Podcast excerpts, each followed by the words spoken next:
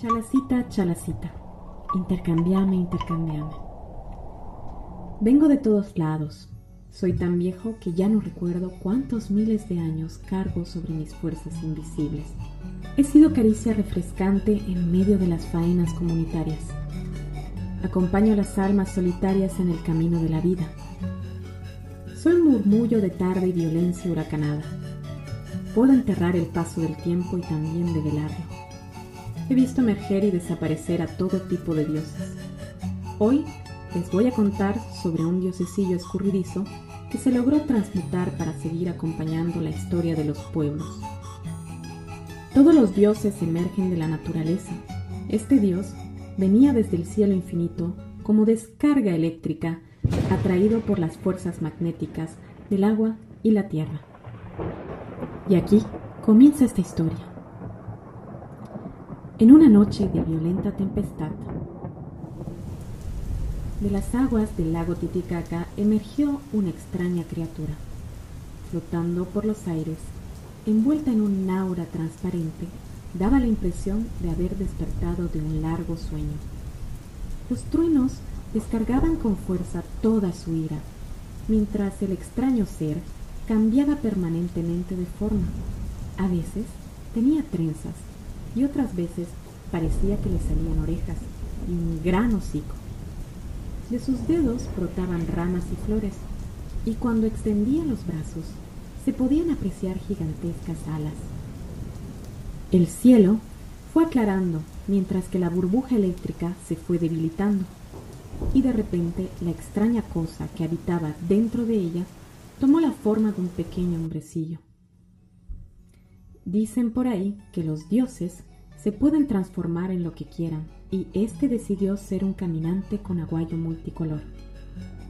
Poco se sabía del forastero que tocaba un pinquillo entonando dulces melodías, aunque se rumoreaba que cuando era bien recibido en los pueblos, llegaba la lluvia, reverdecían los suelos, las crías de los animales nacían sanitas y había buena cosecha.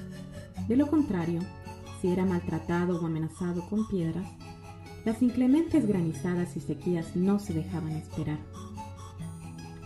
En su aguayito llevaba máscaras de todos los animales, y en algunas ocasiones los pobladores le habían visto usarlas para comunicarse con ellos. Incluso cuando los atos, esos zorros bandidos, se portaban mal, los reprendía para que controlasen ese impulso travieso. Definitivamente llevaba un aguayo encantado y podía sacar todo tipo de pócimas, semillas para la abundancia y pequeñas esculturas a las que nombraba Illas e Hispallas.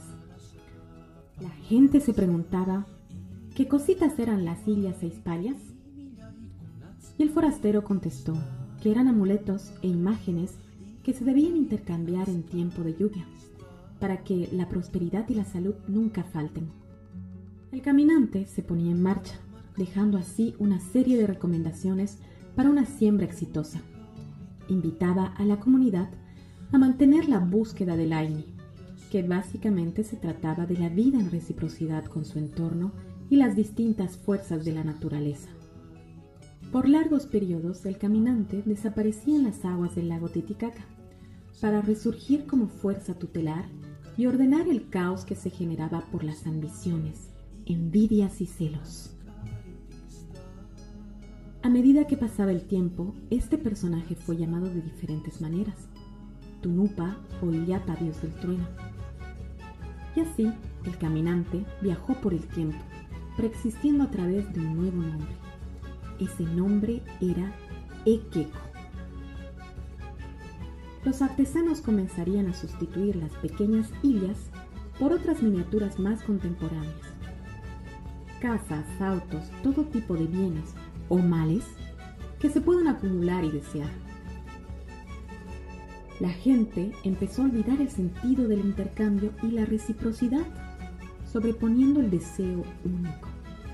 Se dejó de pensar en la importancia de respetar los ciclos de las cosechas y se buscó aparentar y competir por quién tiene más, todo envuelto en una coraza decorativa los amuletos dejaron de tener ese vínculo con lo natural. El espíritu de Laini se disuelve en estos tiempos difíciles y el enigmático dios a veces, vuelve a aparecer con su kepi mágico.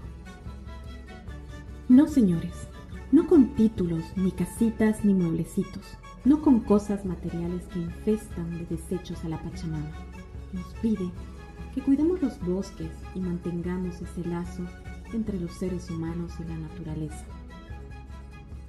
Soy Nina, fuego, Guaira, viento, Yaku, agua, Ailpa, tierra.